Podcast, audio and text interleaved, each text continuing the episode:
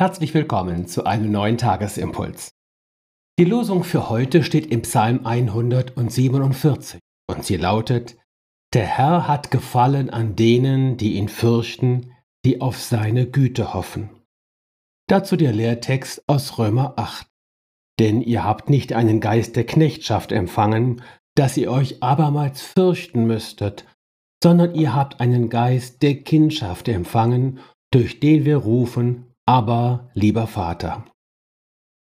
Unser Thema lautet heute den Vater über alles lieben. Heute haben wir im Losungsbuch eine ganz interessante Zusammenstellung von Losung und Lehrtext.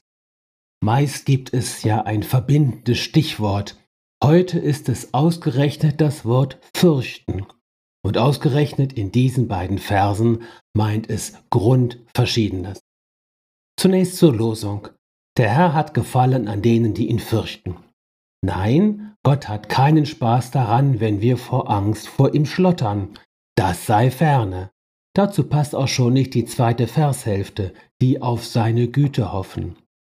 Gott fürchten ist im Sprachgebrauch des Alten Testamentes schlicht das Grundwort für gläubig sein oder ein frommer Mensch sein. Es heißt auch ganz einfach mit Gott rechnen oder Gott nicht vergessen. Als meine Kinder noch klein waren, wurde eines von ihnen krank.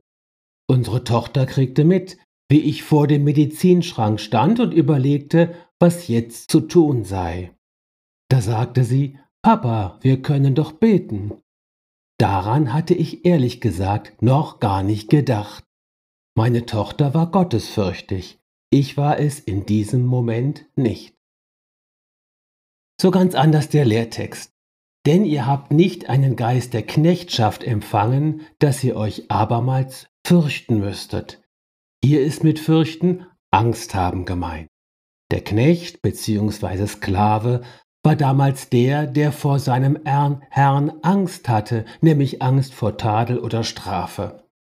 Diese Angst motivierte ihn und ließ ihn gehorchen. Das mag im Einzelfall auch anders gewesen sein, aber Paulus geht's hier ums Grundsätzliche.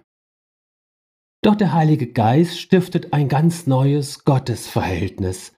Aus dem Kopfwissen, dadurch, dass wir Jesus aufnehmen und an ihn glauben, sind wir Kinder Gottes, wird nun eine lebendige Erfahrung, ja eine neue Weise des Beten.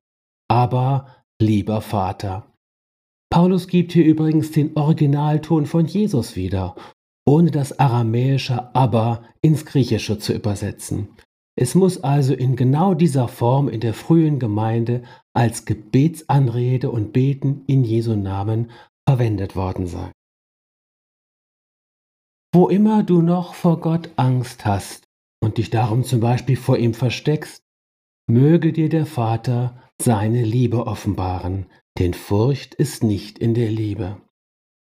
Möge der Heilige Geist dich das Aber Vater Gebet lehren Möge sich Jesus bei dir mit leiser Stimme stets in Erinnerung rufen.